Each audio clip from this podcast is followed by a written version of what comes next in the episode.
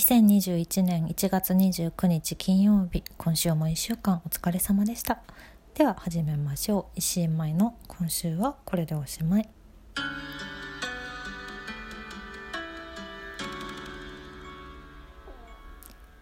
いやいやいやいやもう1月が終わっちゃうじゃないですか。早いね。皆さん元気にお過ごしでしょうか？なんかもう毎日毎日もう寒くて嫌になっちゃうなと思ってますけど。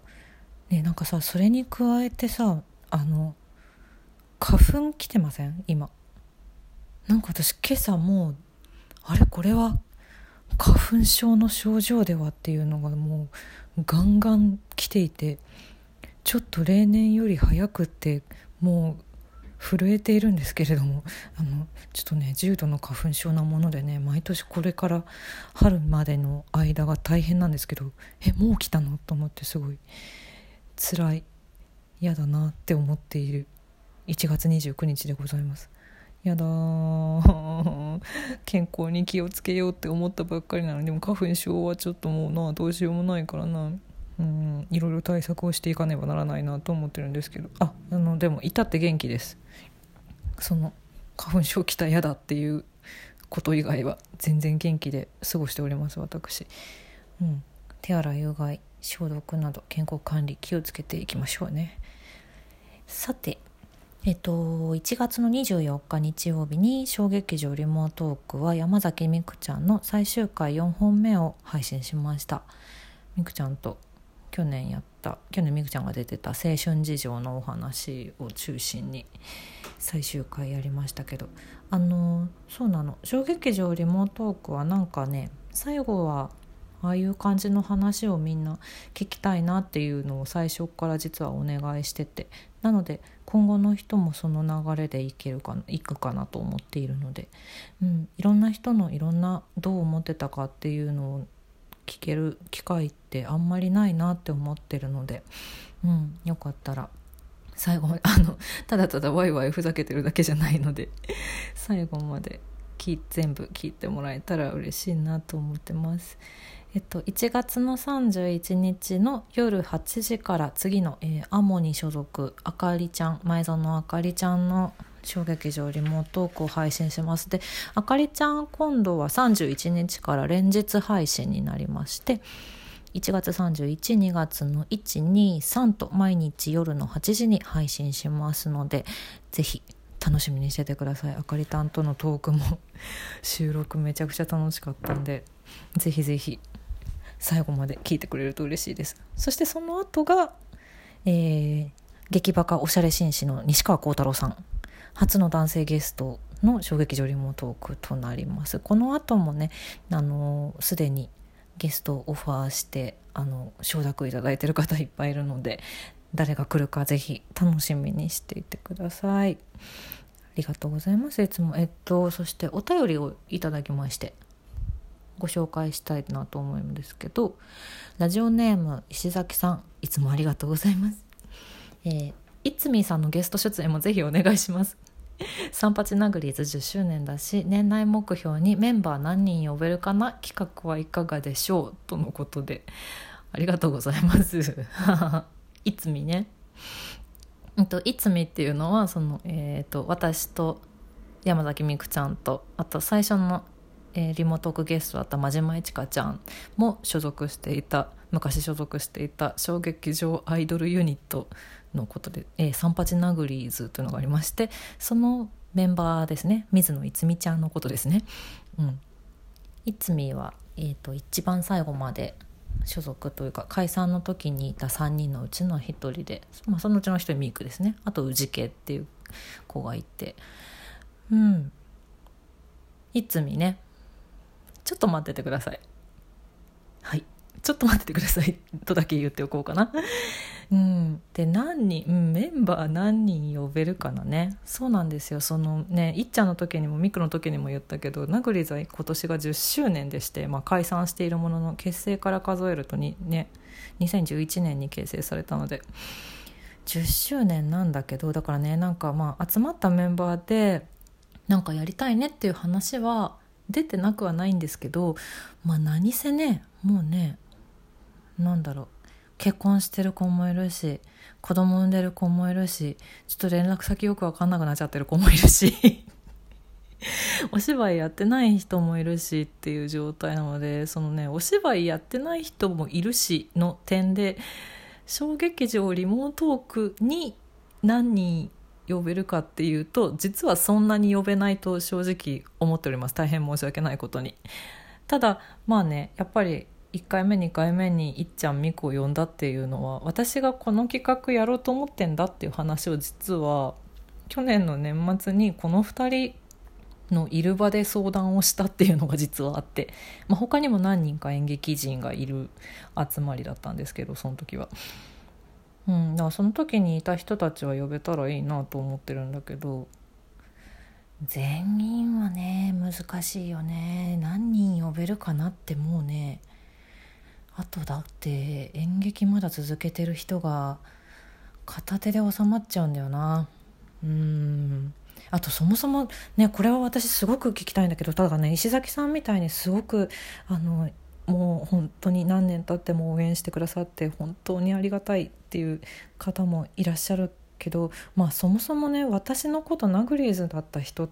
ナグリーズのナグリーズに所属してたってことを知らない人の方がすでに多いみたいなんですよね。どうやら。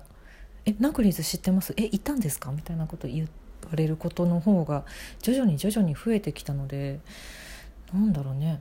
なんかそれってどうなんだろう。ナグリーズで呼んでほしいって思ってる人がもうちょっといたら考えるけど。あでも石崎さんの石崎さんがな希望してくださってるからな。難しいね。うん。なんだろうな。そんなに求められてるかな。大丈夫かなっていう不安はでもぶっちゃけあります。うん。なのであのナグリーズの人呼んでほしいですっていう方はあのご連絡をお便りをで教えてくれると嬉しいですね。そしたらもうちょっと頑張るんで。うん。ありがとうございます。今後もぜひ聞いていただけると嬉しいです。いつみの出演はどうなることやらもうちょっと待っててください。ありがとうございます。あとはえっ、ー、と今週っていうか今日だ今日だね。まさに。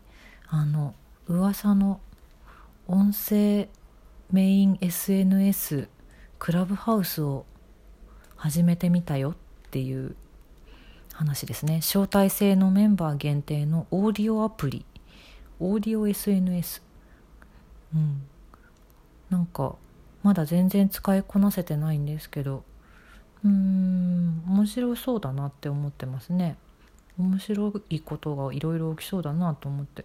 私の知り合いのあのなんだろう割とメディアに強い人とかなんだ？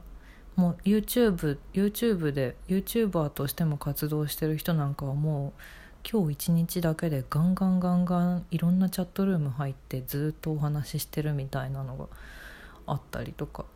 うん。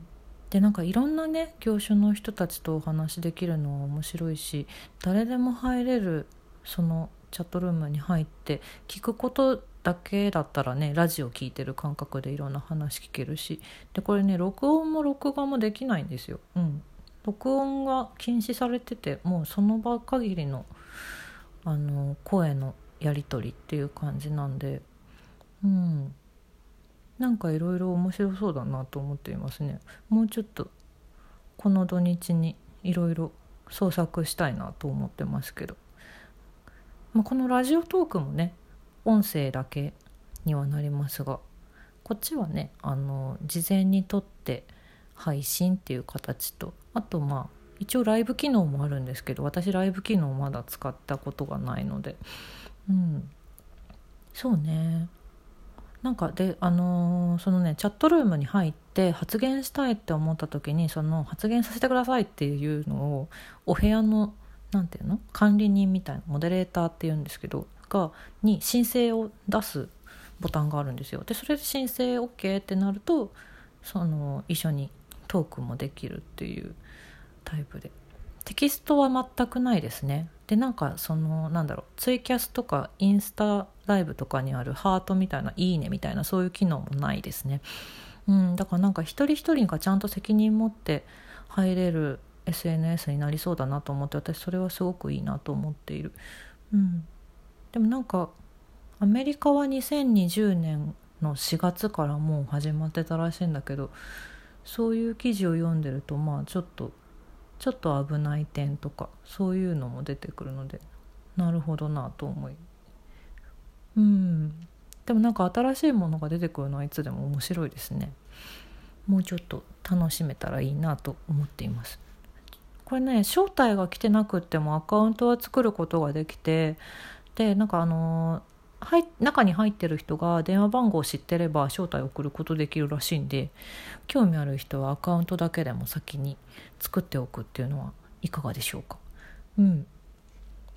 とか言って私まだ全然使いこなせる自信がないんだけれどどちらかというとリスナーだけになる可能性が非常に高い現在ですね。うん。まあまあまあ。でもあとそっか。iPhone だけなんだよね。Android に対応してないんだ。iPhone ユーザーの方だけでも。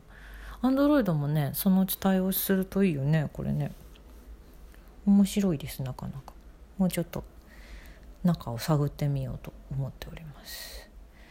えー、あとはあそうでした。忘れた。水曜日1月27日に音楽の話星野源さんの話を更新しました。いやこれ難しかったな。なんか好きな人のことを話す語彙力がないっていうのを実感してちょっと聞きづらくて申し訳ない。来週はが来週 頑張ります。来週のアーティストさんもすでに決めていますがそのうちプレイリストだけをメインでやる回も多分出てくると思います。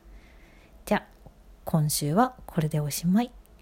また来週ありがとうございました。良い週末を。